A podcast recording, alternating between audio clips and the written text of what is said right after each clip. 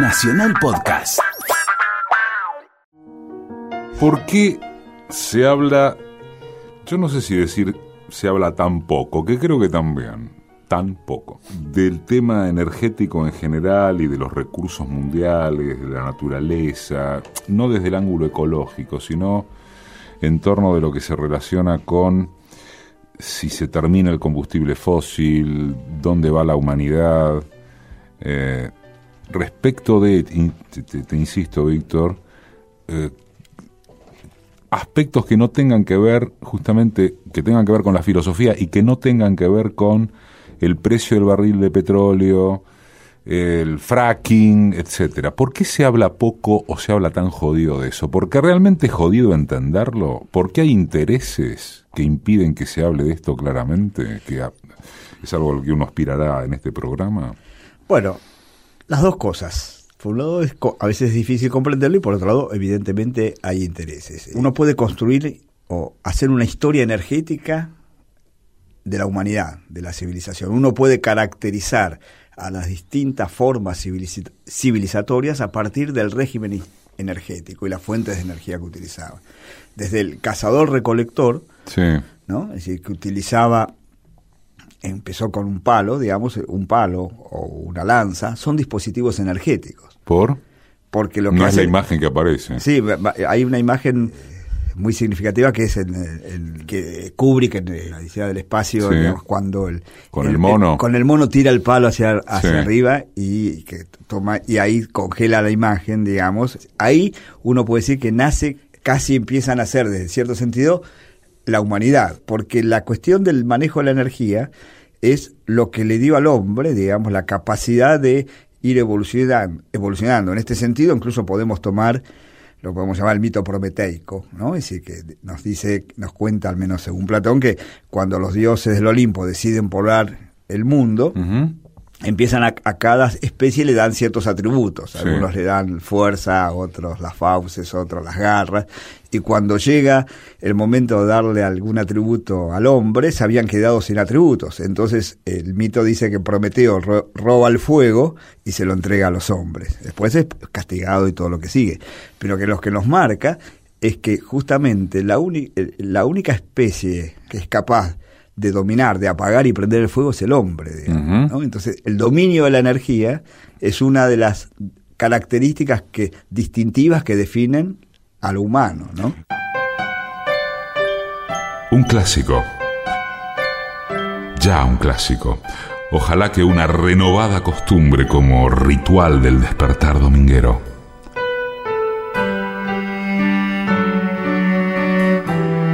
Domingos 11 a 12, un programa de entrevistas. Decime quién sos vos.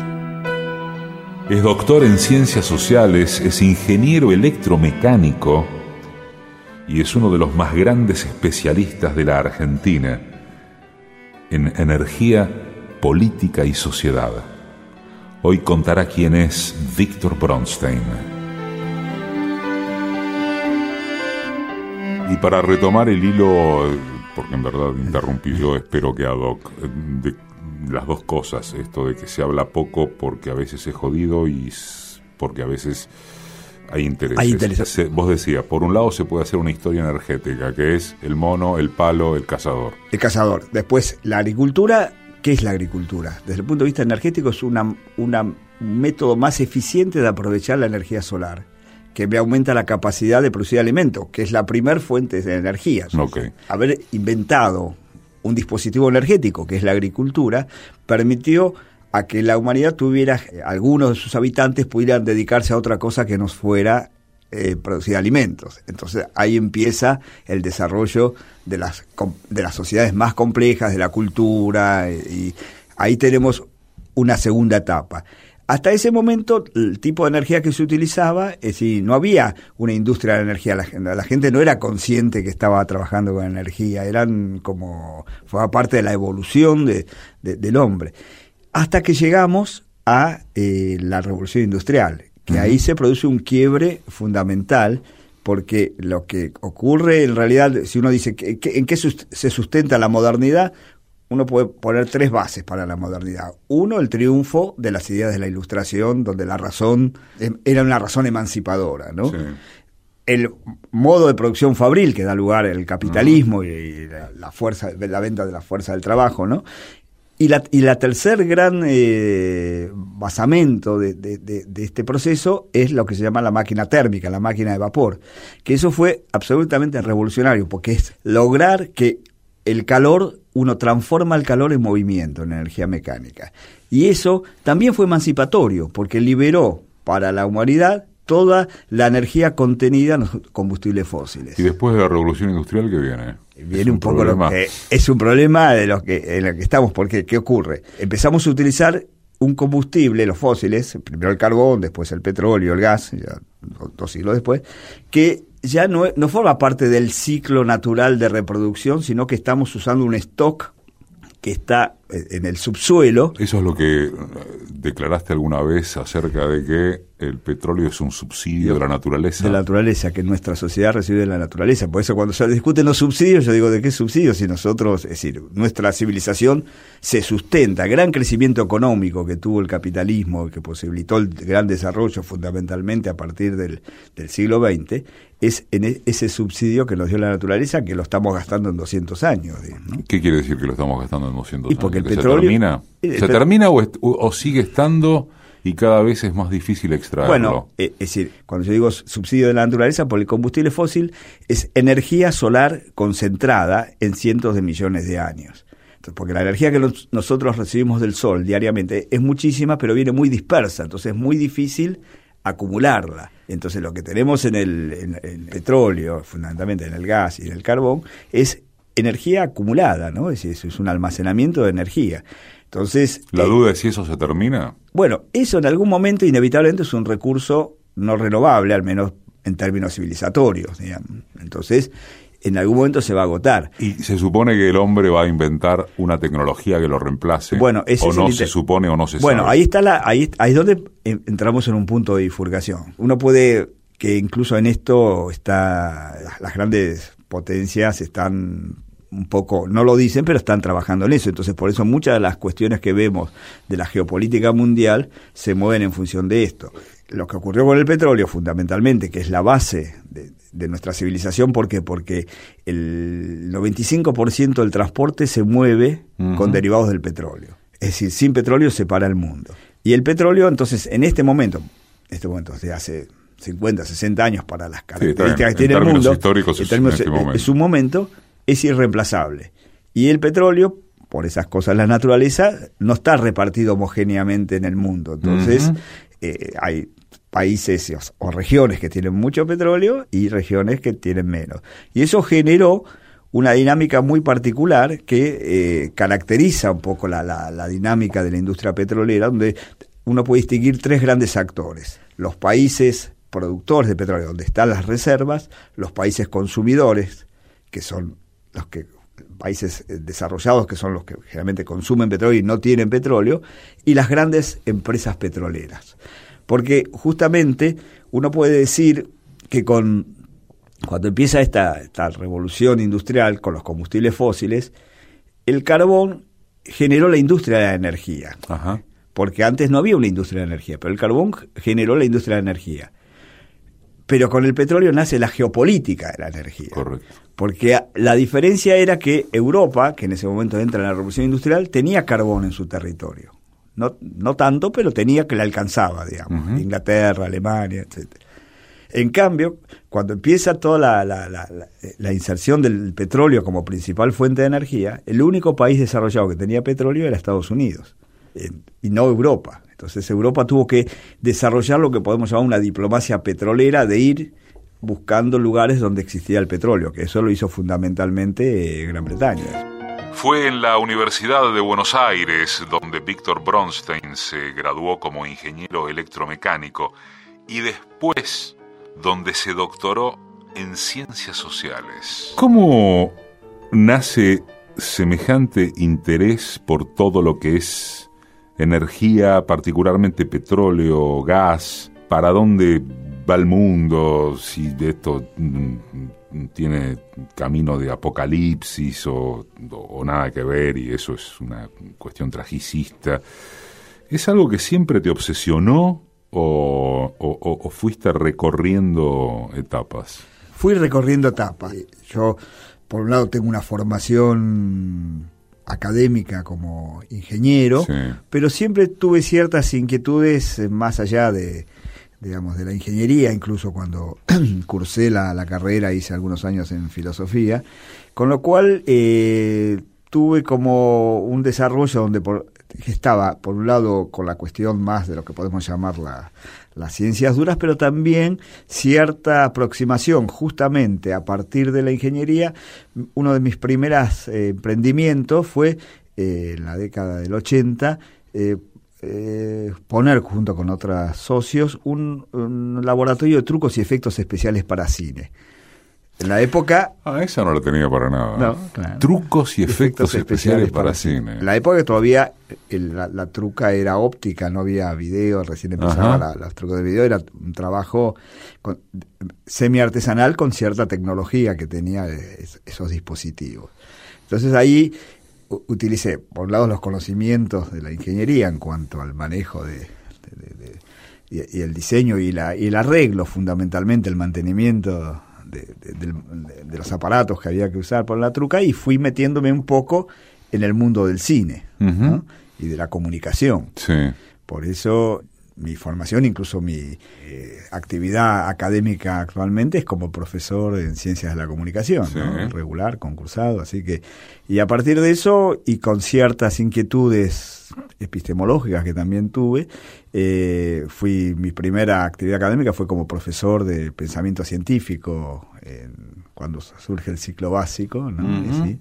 y bueno, entonces mantuve esa, esa doble, digamos, pisar en, en, las ciencias duras y también pisar en la, en la cuestión que tiene que ver con las ciencias sociales.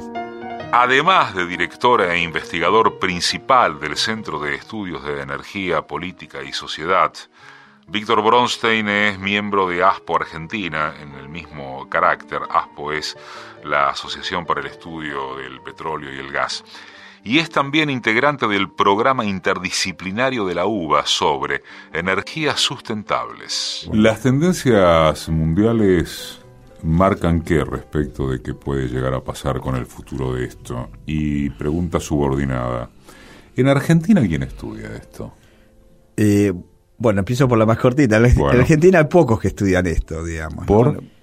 Porque justamente al ser eh, una de las, las características del del sistema científico, tecnológico y académico argentino hace que sea difícil eh, eh, trabajar interdisciplinariamente. ¿no? La estructura de facultades que tiene, por ejemplo, la UBA eh, hace que cueste lograr una tarea interdisciplinaria. O la, el sistema de comisiones que tiene el CONICET para evaluar determinados proyectos, le cuesta, digamos, está como como muy estanco y entonces cuesta evaluar proyectos interdisciplinarios. Pero ah, me estás diciendo entonces que en Argentina, respecto de estos macrotemas, cada quien, cada área estudia e investiga por su cuenta? Sí, ahora hay algunos intentos. La UBA, por ejemplo, ahora creó hace ya unos años, yo participo, justamente ayer hicimos una jornada, que, algunos programas interdisciplinarios, ¿no? que justamente lo armó para tratar de superar un poco este déficit. Entonces hay el programa interdisciplinario de la UBA en energías sustentables, donde sí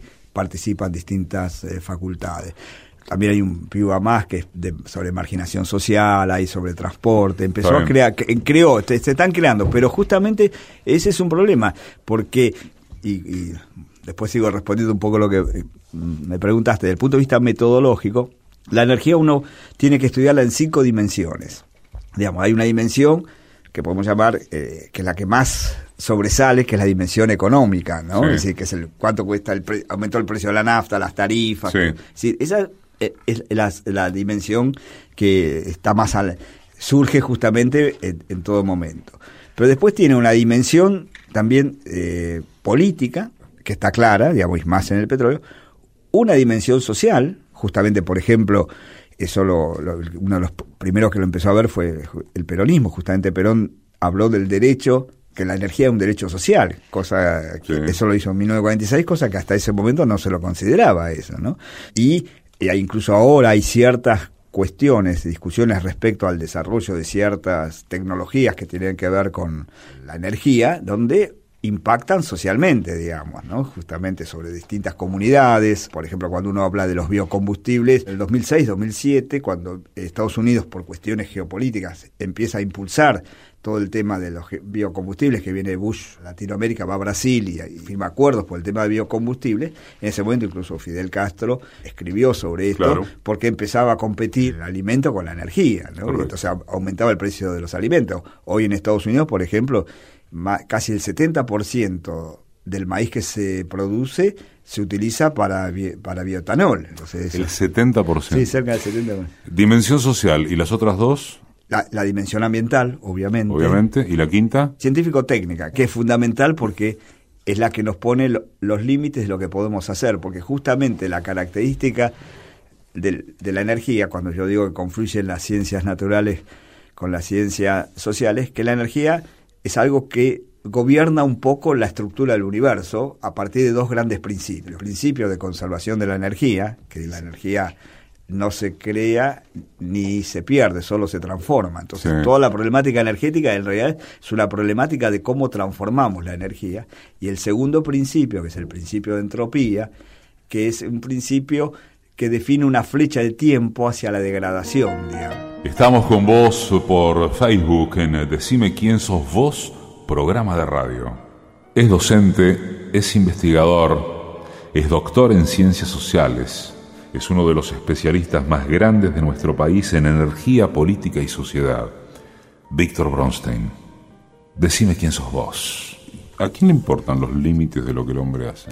Sería un tema que habría que, eh, digamos, deberían en realidad estudiarse y seriamente, incluso para mí es una cuestión hasta de filosofía política. El modelo de sociedad que queremos tiene que plantearse a partir de la relación del hombre con la naturaleza. Está bien, pero la, vos, vos Víctor Bronstein, ¿pensás que la civilización es capaz de suicidarse? Uno piensa que no, pero piensa que hay civilizaciones que han colapsado y hasta ahora, eh, hasta incluso nuestra civilización, hasta todo el desarrollo que hubo, por eso a veces más allá de la cuestión ambiental y, los conflictos que hubo con el desarrollo de los recursos no convencionales, los recursos no convencionales fueron muy importantes para el mundo, porque hasta ese momento el mundo estaba en peligro de entrar, de, que se produzca un colapso en la producción petrolera, porque estaba llegando a un punto máximo de producción, y todavía las, las llamadas energías alternativas que pueden reemplazar en cierto sentido la, todavía en, una, porción mínima la, la, eólica la, la, la, solar fotovoltaica etcétera no alcanza. no alcanza no, no sustenta nuestra forma de vida. Entonces, y, y, entonces, eh, por eso el precio del petróleo hasta el 2014 se mantuvo de entre el 2008, que llegó a 147 dólares, hasta el 2014 eh, más de 100 dólares, digamos, el barril, que es un precio altísimo, porque tradicionalmente, justamente durante casi todo el siglo XX, hasta 1970, el precio del barril de petróleo era alrededor de 3 dólares, es decir, que serían unos 10 dólares de ahora. Entonces era un precio, la energía justamente lo que dio el petróleo fue energía, la humanidad tuvo energía barata, accesible, fácil de almacenar, a la mano, es decir, fácil de transportar, es decir, es el petróleo fundamentalmente entre los combustibles fósiles es un, elemento energético fundamental. Para escuchar de vuelta las entrevistas, bajarlas, guardarlas, como quieras, es www.decimequiensosvos.com.ar. O sea que no hay utopía respecto del tema, ni las energías eh, alternativas o, sustentables, eh, no contaminantes, van a alcanzar para, por lo menos hasta donde da la vista, ni tampoco se puede pensar, por ejemplo, en el auto eléctrico.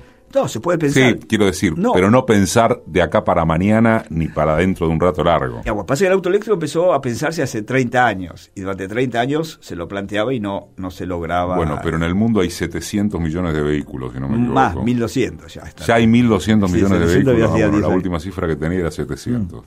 Me quedé en el 45. Sí, los, los chinos empezaron a... Está bien. 1.200 millones de vehículos. Eh, ¿En cuánto tiempo se pueden transformar en eléctricos? No, por eso, por lo menos 20, 30 años tenés que, digamos. Por Para empezar a, implementarlo. Claro, no, no, no. Es, un, las transiciones energéticas son transiciones lentas. Y, y lo que también el, mito hay que las energías, uno podría plantearse, ¿son realmente renovables las energías renovables? ¿Por qué? Porque vos me hablas del auto eléctrico. Pero la electricidad no es lo que se llama una fuente primaria de energía, es una fuente secundaria de energía. no existe en la naturaleza, yo la tengo que generar. Entonces, ¿con qué la genero? En Argentina, fundamentalmente, la genero a partir del gas. Sí. Es decir, 60% de electricidad en Argentina se genera a partir del gas, que es combustible fósil. En China, el 70% de la energía hoy se genera a partir del carbón. ¿Cuánto? 70% de la energía eléctrica se genera a partir del carbón. Entonces, es una catástrofe ambiental es una problemática ambiental y además, pero desde el punto de vista conceptual, o incluso en Alemania, que la juega de verde, casi el 50% de la energía eléctrica se genera a partir del carbón, el 45, entre el 45 y el 50. Si el carbón uno cree que no existe más, pero en el mundo, a nivel mundial, el 40% de la energía eléctrica a nivel mundial se genera a partir del carbón. Carbón tiene mucha presencia para la generación eléctrica. No es el caso de Argentina, Argentina usa mucho gas, no usa carbón, pero el mundo usa mucho carbón. Entonces, ¿qué quiere decir? Que si yo el 70% de la energía eléctrica la genero a carbón, un auto eléctrico en realidad es un auto que anda a carbón, no que anda eléctrico. Entonces, de ecológico... Sorprende por lo obvio y por lo poco asimilado que uno lo tiene. Recién dijiste, bueno, Alemania que la juega de verde. Me lleva a la pregunta de, me parece interesante hacer cierto diccionario o, o, tematización, no sé. ¿Cuánto mito ¿Cuánta mentira, cuánta manipulación hay sobre cuáles temas de, esta, de este área de conocimiento que vos manejas? Bueno, uno que es una cosa que yo a veces la planteo, al menos como discusión o como duda, y que genera muchas eh, resistencias y discusiones que tengo es que para mí en esto de mito, por ejemplo, uno de los elementos que hay que hay que habría que por lo menos discutir porque no hay evidencia científica que lo muestren es el tema del cambio climático. Es decir, el, cambio climático es algo que ha existido siempre a través de la historia del planeta. Digamos. la era glacial se repite cada no sé cuántos millones de años. Sí, 100 mil años. Entonces, eso que que es independiente que, exista el hombre o no. Y, la cuestión del cambio climático tiene que ver con un montón de variables que van desde la actividad solar, actividad volcánica, el eje de precesión de la Tierra, digamos. La, Todo eso es natural. Todo eso es natural. Bueno, ¿y? y también es natural que haya eh, gases de efecto invernadero antes de la quema de combustibles fósiles, porque el vapor de agua es el más del 95% de los gases de efecto invernadero es vapor de agua, es decir, un porcentaje es el CO2. Entonces, ahí cuando empieza todo un movimiento con el tema de poner a los combustibles fósiles, digamos, como el malo de la película, es una discusión metodológica. Desde el punto de vista científico, digamos, la ciencia del clima no es una ciencia experimental, es una ciencia observacional. Yo no puedo hacer experimentos como hago digamos, en física con determinados elementos, en el sentido de que yo saco el, el CO2, pongo menos, pongo más. Yo hago modelos, es decir, la ciencia, la ciencia galileana, la ciencia moderna, se sustenta en la experimentación, en el diálogo experimental con la naturaleza. Y ahora yo estoy dialogando con modelos que hago del funcionamiento de la naturaleza. Con lo cual, desde el punto de vista metodológico, el tema del cambio, cómo, cómo se plantea, incluso plantear la lucha contra el cambio climático, es una cuestión que si uno se pone desde el punto de vista estricto, desde el punto de vista metodológico, no tiene sentido. ¿Cómo voy a luchar contra algo que forma parte de la, de la dinámica del planeta? ha, traducido a una pregunta. ¿El día después de mañana existe? No, yo no, no existe. ¿Y ese es un verso que tiene negocio detrás? Sí, sí, claro. ¿Que consiste en qué? El tema del cambio climático, mi punto de vista, es que fue la manera, digamos, de alinear o definir una gobernanza global, porque todos los países se eh, establecen sus políticas respecto justamente a la problemática energética en función del cambio climático, porque eso permitió generar los recursos para el desarrollo de las energías renovables que eran muy ineficientes, digamos, desde el punto de vista tecnológico, y había que subsidiarlas. Entonces, el subsidio a las energías renovables, uno surge a partir de, a, partir de tener un enemigo común, los países, fundamentalmente el tema del cambio climático, fíjate que lo los que más lo, eh, lo, plantean son los países que no tienen petróleo, fundamentalmente los países europeos. Necesitan que les subsidien otras energías. claro, necesitaban generar... Con la excusa de que el cambio climático... Necesitaban generar una, un enemigo, porque si nosotros vamos a la historia del desarrollo científico-tecnológico, los grandes desarrollos tecnológicos ocurren en las guerras, digamos. Entonces, en cierto sentido, porque todo lo que vivimos, el, todo el desarrollo de las nuevas tecnologías de información y comunicación, son producto de la Segunda Guerra Mundial, ¿no? Es decir, desde la teoría matemática de la comunicación de Shannon hasta todo el transistor, los circuitos integrados, todo lo que hace al desarrollo de la computación y todos los sistemas de comunicación. Todo es posguerra. Es posguerra. Entonces, el cambio climático nos da como una guerra virtual. Tenemos un enemigo, entonces podemos poner, alinearnos, juntar recursos, pagar la energía más cara. Si uno ve en, Europa, los, países que más pagan la energía son Alemania y Dinamarca, es donde es más cara la energía, que es donde más participación de las energías renovables tiene. Entonces los ciudadanos aceptan pagar energía más cara porque hay un enemigo a vencer. Doctor en Ciencias Sociales, ingeniero. Víctor Bronstein está contando quién es. Los domingos, una hora de entrevista. La radio pública. Decime quién sos vos. ¿Qué otro mito o tema de discusión que por lo menos debería plantearse en ese terreno, en el de la discusión, hay? ¿Hay el negocio de lo verde? Hay un negocio de lo, hay un negocio de lo verde que no, no está mal porque que lo haya, pero genera un imaginario que no existe. Si uno piensa si yo te digo ahora que por ahí no sos un especialista en la temática, ¿cuál es la participación a nivel mundial de las energías renovables o verdes en la matriz primaria del mundo? ¿Es importante? ¿No es importante? ¿Vos qué dirías? No te quiero poner en lugar de contestar algo que...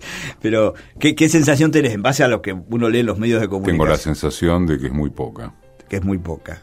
Que es muy poca. No, no sé. no lo sé medir. Bueno, el, el año pasado el 2016 la participación de las energías llamadas verdes, es decir, fotovoltaica, eh, eólica y geotérmica, fue el 2,8%, menos que poca, digamos. Es decir, es un mundo, y, y, más del 85% sigue siendo combustibles fósiles, algo de hidráulica, las centrales hidráulicas y nuclear.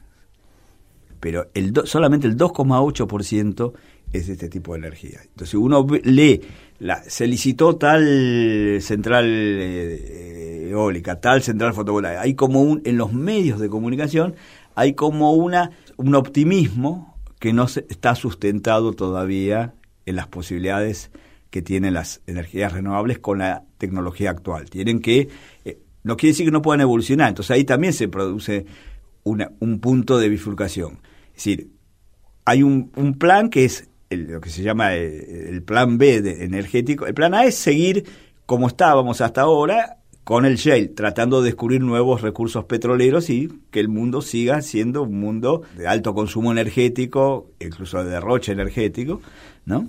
Es decir, para darte un ejemplo, Estados Unidos tiene el 5% de la población mundial y consume casi el 20% de la energía del mundo. Si, si, si el mundo viviera como vive el American Way of Life, la manera de vida de Estados Unidos, explota el mundo. Haría falta seis veces más energía que la que utilizamos actualmente. Víctor Bronstein es también especialista en geopolítica de la energía, límites energéticos del crecimiento, implicancias políticas y sociales del agotamiento de los hidrocarburos. Declaraste en una nota mm, que me pareció muy interesante que te hicieron en Infobae, mira, en julio del año pasado, que habría que acostumbrarse a que el mundo vaya a vivir sin crecer. O sea... El objetivo, digamos, que se plantea como incluso como, como objetivo mundial del crecimiento, es un objetivo que incluso desde el punto de vista económico no tiene tantos años. Hace 100 años que el crecimiento entra dentro de la teoría económica como el, valor fundamental y, con, y, el, y el parámetro con el cual uno incluso juzga al gobierno, a un gobierno en los distintos países en función de cuánto logró hacer crecer. Digamos, como que el crecimiento económico fuera el objetivo de eh, un, buen gobierno. ¿no? y el problema es que nosotros vivimos en un mundo finito. Entonces los recursos son finitos.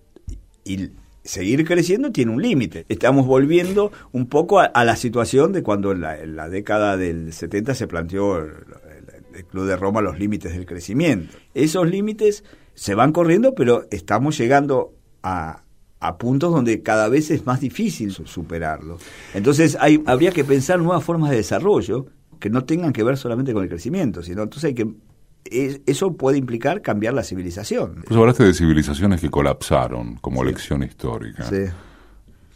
Por ejemplo, ¿y qué ejemplo podría reproducirse? Bueno, hay estudios que se han hecho sobre la cultura maya, porque colapsó y, se calcula que tuvo que ver algunos problemas. Cuando uno habla de energía, habla de, también de alimentos. Si nosotros tenemos una...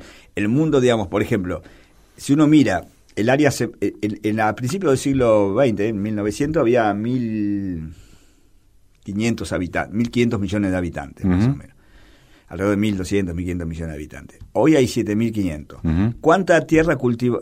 es decir, la, población se multiplicó por 7. Sí. ¿Cuánto se multiplicó la tierra cultivable? Por 2. Bien. Eso significa que vos lo que metiste fue mucha tecnología y muchos recursos, lo que se llama la revolución verde. Sí. Entonces, y la revolución verde se sustenta incluso en muchos combustibles fósiles. Se calcula, por ejemplo, que atrás de cada caloría de alimento hay 10 calorías de hidrocarburos atrás, en formas porque, es decir, uno, es decir, hay riego artificial, hay fertilizantes, hay... Está clarísimo. Que son productos del petróleo, hay, hay una producción global de los alimentos, digamos. Y entonces, por ejemplo, los mayas colapsarían o habrían, colapsado, perdón, habrían colapsado. por, tuvieron determinados problemas en la producción de alimentos. Entonces, nosotros para sostener, si nosotros tenemos un problema en el suministro, hoy, si hay un problema de suministro de petróleo por alguna un colapso en la producción de petróleo, tenemos un problema a nivel alimentario. No es que vamos a tener, no vamos a poder ir a pasear al country o, de vacaciones a Mar del Plata, sino que se produce un colapso alimentario. Pero eso no es un problema de distribución de la riqueza. ¿No es un problema de distribución de la riqueza? No. O sea, que el mundo es finito quiere decir que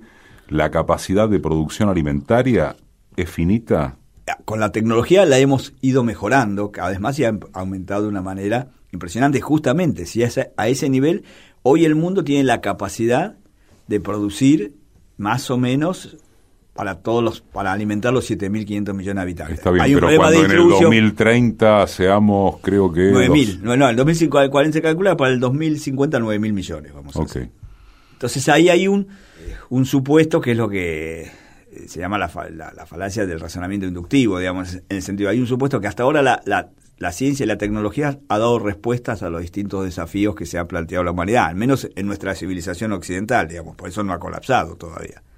Pero que lo haya hecho hasta ahora no quiere decir que lo haga así, digamos, lo que se llama también la, teoría del cine negro, que todos los cines sean blancos, alguno puede salir negro. Si la humanidad no encuentra una solución, un reemplazo para los combustibles fósiles, que tengan la capacidad de, resolver este problema, la humanidad dentro de 20, 30 años puede tener problemas, porque si uno calcula la energía que recibe del sol diariamente, alcanza y sobra.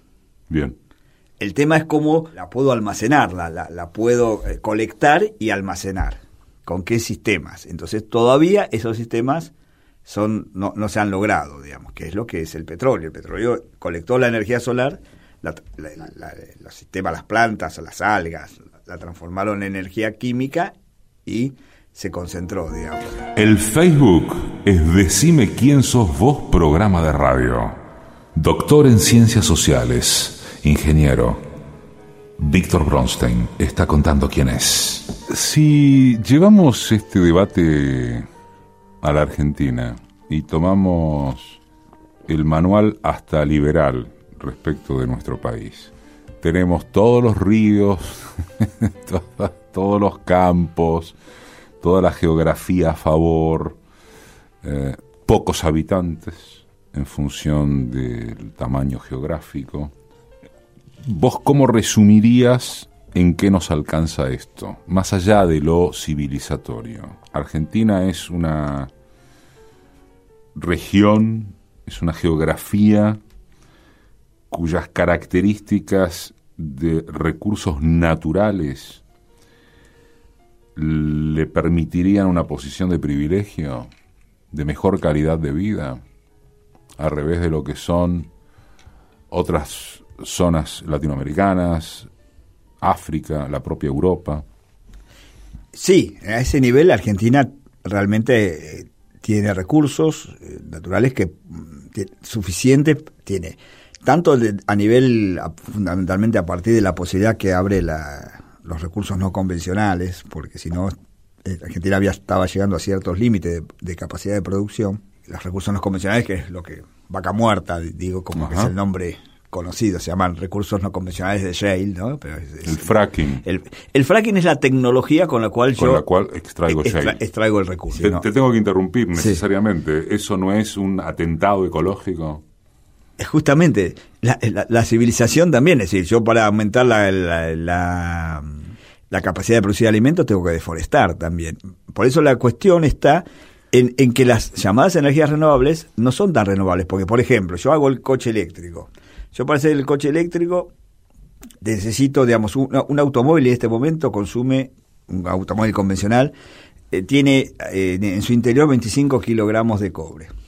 Si yo utilizo un auto eléctrico, que tengo que poner motores eléctricos que llevan cobre, tengo que pasar, de acuerdo al motor, entre 60 y 80 kilogramos de cobre. Hoy, la, es decir, la producción mundial de cobre es hoy aproximadamente 22 millones de toneladas por año. Tengo que aumentar mínimamente para hacer una producción de, de un millón de coches por año, 11 un 50%, 11 millones de toneladas por año. Tengo que aumentar la producción de cobre. ¿Cómo produzco el cobre? Extractivismo minero. Extractivismo minero.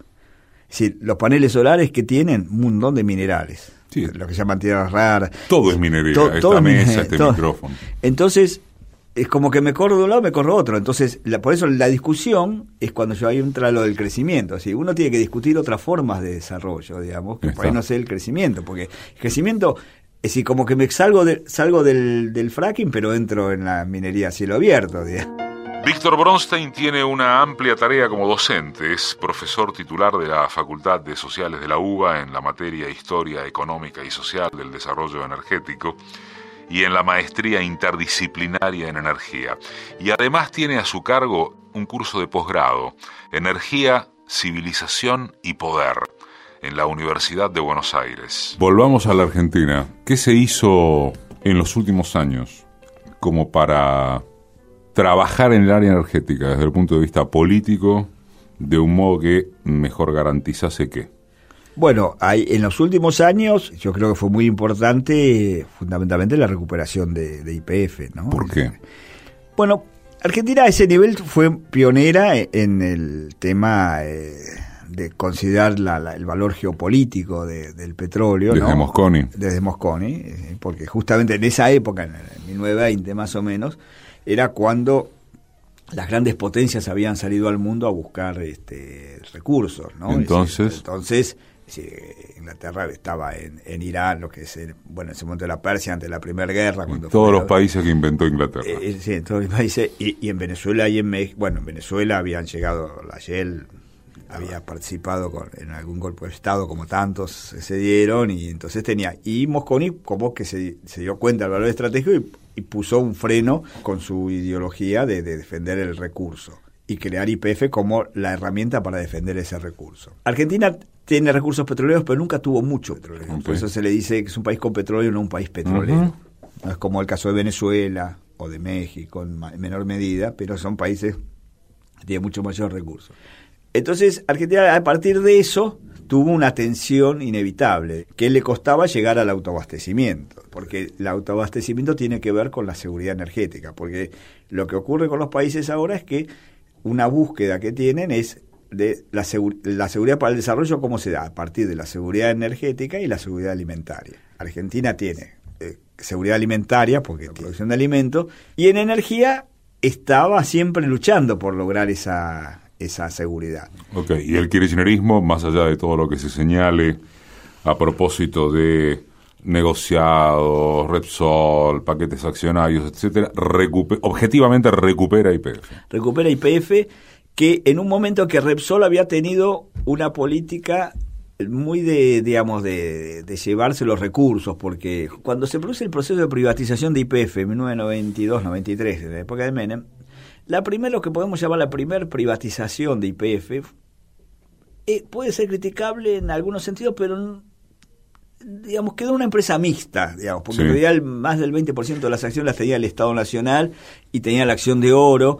Entonces mm, sirvió para capitalizar la empresa, tal vez uno lo podía haber hecho distinto, pero aumentó, logró que aumentara la producción de IPF y aumentara la, el desarrollo de... ¿Y los Kirchner? El gran problema fue cuando Menem vende a, Repsol, que Repsol era una empresa más chica. Sí, pero ahí está claro que Repsol se lo llevó, se la llevó. Se la llevó, entonces utilizaba los recursos porque tuvo que pedir crédito, utilizaba para... Entonces, y, y la ganancia que tenía las invertía, tenía una mentalidad, de, porque ahí es donde está la, cuestión, porque era importante una empresa en ese momento nacional, era que vos reinviertas en el país para tener los recursos y no como la lógica de las empresas multinacionales es que reinvierten donde esté el recurso o donde les parezca interesante, que es lo que hace Exxon, Chevron, Shell.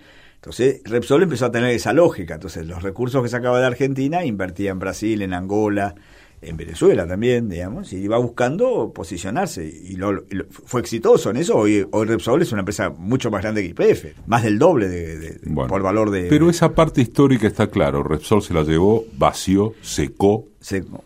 Y había que recuperar eso. Bien, Kirchner lo hace. Empieza a hacerlo, sí. Bronstein fue director del Instituto del Gas y del Petróleo de la Universidad de Buenos Aires y asesoró en diversas instituciones públicas y empresas sobre política energética. ¿Y ahora? Y ahora quedó con un cambio respecto a lo que fue, no, no se volvió a la, a la tradicional IPF estatal, que también fue un, que es una discusión que una veces tiene con algunas personas que defienden mucho que aparentemente son muy nacionalistas, pero Perón llamaba eh, nacionalistas de opereta. Ajá. Y después cuando Perón quiere firmar el contrato con la California en el 55. Eh, se lo critica mucho, Frondizi fue uno de los que lo criticó y después firma los contratos petroleros en el 58. En el libro La fuerza es el derecho de las bestias, que escribe en Venezuela, o está exilado, él llama a estos que nos criticaron por eso son nacionalistas de opereta, dice, porque con nos condenaban a seguir importando petróleo, digamos, era mejor dar una concesión y sacar el petróleo que tenemos dentro de nuestro territorio que, es decir, hacíamos el petróleo es nuestro, el petróleo es nuestro, pero teníamos que importarlo porque él le dijo claramente, YPF no tenía la capacidad financiera ni operativa para desarrollarlo. Y en este sentido, es algo que no se conoce mucho, pero Mosconi cuando plantea la creación de YPF, en realidad Mosconi plantea una YPF mixta no una IPF 100% estatal, porque dijo, y 100% estatal puede ser ineficiente, porque él copiaba, porque en realidad la primera empresa petrolera estatal es la que hoy es la British Petroleum, BP, que bueno, ya no es porque ahora es totalmente privada, pero lo que fue en su momento la British Petroleum, que la corona inglesa se dio cuenta cuando Churchill decide pasar la, la, eh, armada, digamos, a a petróleo antes de la Primera Guerra Mundial, digamos, que en vez de usar carbón, los barcos ingleses usaran eh, combustibles eh, derivados del petróleo, entonces dicen, sí, pero si nosotros hacemos eso tenemos que garantizarnos el petróleo. Entonces compran el 51% de lo que era el Anglo-Iranian, digamos, y la, el Anglo-Persian crea el Anglo-Iranian, y crea, entonces Mosconi quería ese modelo, digamos, ¿no? Un modelo con empresas nacionales y, y el y el Estado. El radicalismo en un momento electoral dice, no, Irigoyen tiene que ser el 100% estatal y todas esas cosas, creemos una IPF.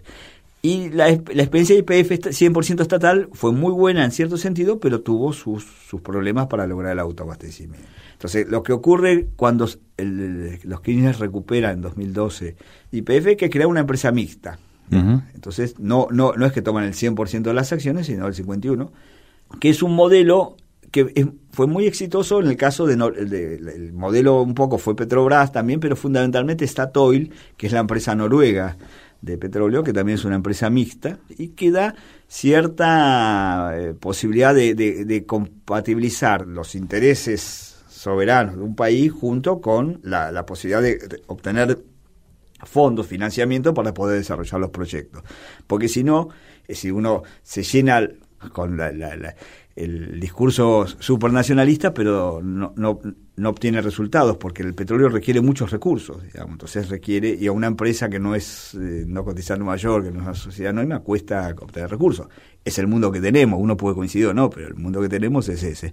Entonces, a partir de eso, YPF tuvo una campaña justamente para el desarrollo de los recursos no convencionales muy clara, pensando estratégicamente. Y eso yo creo que fue un momento bueno de la gestión Y ahora no se cambió mucho, pero desde el punto de vista estratégico, la, uno hasta podría decir, si bien no se vendieron las acciones de IPF, el gobierno actual privatizó IPF en cuanto a su eh, ideología como empresa. Tiene más un sentido privado como empresa que es tratar de hacer confluir las necesidades que uno tiene como país junto con las necesidades que como empresa mixta tiene para eh, tener ganancias y poder entre los accionistas. Hay varios proyectos de investigación que dirigió Víctor Bronstein quien les recuerdo es director e investigador principal del Centro de Estudios de Energía, Política y Sociedad. Lleva publicados numerosísimos artículos en libros, en revistas especializadas y en los más importantes diarios y revistas de la Argentina. ¿Cuáles son tus dudas respecto de todo esto que estudiaste y que estudias? Sabiendo además que a tu conocimiento en materia de ciencias duras como ingeniero, eh, le sumas el conocimiento en ciencias sociales, ¿qué contradicciones ves o qué contradicciones tenés acerca de lo que ves? Mis dudas son justamente que siento que es necesario una nueva utopía, pero no tecnología, una nueva utopía social, de desarrollo civilizatorio porque somos una sociedad que estamos consumiendo los recursos que son finitos. Y si bien la uno puede pensar en utopías tecnológicas que nos permitan a pesar de que los recursos son finitos, ir eh, mejorando nuestra capacidad de, utilizarlos y ampliarlos, la sensación que tengo es que desde el punto de vista social estamos construyendo sociedades que nos están obligando a, ir degradando inevitablemente nuestro planeta. ¿no? Si uno piensa en términos de utopía histórica y se remite, pongámosle, ni siquiera estoy marcándolo desde un criterio ideológico, sino de relato objetivo. En Marx, piensa en la utopía de la clase obrera como motor de la historia, ¿correcto? Hmm. Del mismo modo en que si vas para atrás, pensás en la revolución burguesa como utopía del desarrollo más justo, no en términos de libertades civiles, sino de avance de la humanidad y de dejar atrás la esclavitud. ¿Qué utopía hoy podrías imaginar en ese sentido? Yo la utopía que creo que tiene que ver, de, al menos sustentado en algún criterio energético, es que justamente los combustibles fósiles generan sociedades, como el combustible fósil es un, combustible que se llama de alta densidad energética. ¿Qué quiere decir alta densidad energética? Que contiene mucha energía por volumen o por peso. Entonces, eso permitió tener construir sociedades donde haya de alta densidad. Por eso las grandes ciudades, las megópolis, son posibles porque uno tiene sistemas energéticos de alta concentración. Más allá de cómo vayan evolucionando las energías renovables, las energías renovables son energías de baja densidad energética. Entonces eso obliga a que la ocupación del terreno tiene que ser distinto. Entonces una, hay una utopía que uno puede pensar es un poco una algo más disperso y una vuelta a lo que podemos llamar una vuelta a la comunidad. Podemos llamar una comunidad postindustrial para diferenciarla de las comunidades preindustriales. Es decir, ¿Pero qué sería una vuelta a la comunidad? Bueno, a las pequeñas aldeas. Lo, que dio la revolución industrial a partir del, del capitalismo y la gran eh, capacidad de, obtener energía fue pasar, es el pasaje que sociólogos como, bueno, el primero que lo empezó fue un sociólogo Ferdinand Tönnies y después lo siguió Weber, lo que se llama el pasaje de la comunidad a la sociedad, ¿no? las comunidades que eran las pequeñas aldeas donde las relaciones eran relaciones cálidas, ¿no? A la, a la sociedad donde, que es el, son las grandes ciudades donde rigen las normas, las leyes del mercado, lo que justamente este señor Tenis, este Ferdinand Tenis, este sociólogo llamaba las relaciones frías, ¿no? y una utopía sería la sociedad volviendo a la volviendo comunidad. a una comunidad, pero una, una comunidad no con las limitaciones con las cuales vivían las comunidades, porque si no serían comunidades interconectadas gracias a las tecnologías de información y comunicación que tenemos. Decime quién sos vos. Como persona, como Como lo que se te ocurra, porque es la última pregunta. Ah, la última. es una pregunta difícil. Este, me la tenía que haber preparado. La sacamos del tango, este aviso. Bueno, soy una persona que en general me he movido en mi vida siempre como en terceras posiciones, ¿no? O, en el, con una pata en una eh, eh, en un camino y, y, otra pierna o pata en otro, ¿no? Me, me, interesó en su momento la ingeniería como posibilidad de diseñar un futuro en cuanto al tema tecnológico. En ese momento me di cuenta que eso era una cuestión vacía si no, no lograba tener un, un sustento en la problemática más social o humanística. Entonces he tenido un tránsito a ese nivel desde el punto de vista disciplinar, teniendo justamente en las ciencias naturales y en las ciencias sociales. A nivel de desarrollo profesional también he tenido una pata en la academia y una pata en la profesión, porque en un momento fui estuve en el CONICET, ¿no? Pero me, sentí que me encerraba mucho en, un mundo que era un poco aislado y que mm, tenía sentido también, es decir, vivir otro tipo de, desarrollo. Entonces también fui transitando y sigo transitando con, por un lado la academia y por el otro lado la, la actividad profesional. Y en este sentido creo que eso fue enriquecedor, digamos. Este, coincide un poco con un poco con el planteo de la, esa ontología agonística que tenía Heráclito, ¿no? que decía que todo es producto del conflicto y la necesidad, ¿no? Y entonces, eh, un poco este transitar, es decir, fui transitando en tensiones y en conflicto, ¿no? Y yo creo que de ahí es donde surgen nuevas ideas, nuevas eh, posibilidades y donde uno puede tener cierto aporte al desarrollo de, la sociedad eh, y también, obviamente, de, de la vida familiar, que es lo que te llena emocionalmente. Víctor Bronstein. Edición y concepto sonoro, Mariano Randazzo. Asistencia de producción, Laura Fernández. Diseño de página web, Oscar Flores. Producción general, Roxana Russo. Conducción, Eduardo Aliberti. Todos los domingos AM870. Radio Nacional. Todos los días en www.decimequiensosvos.com.ar.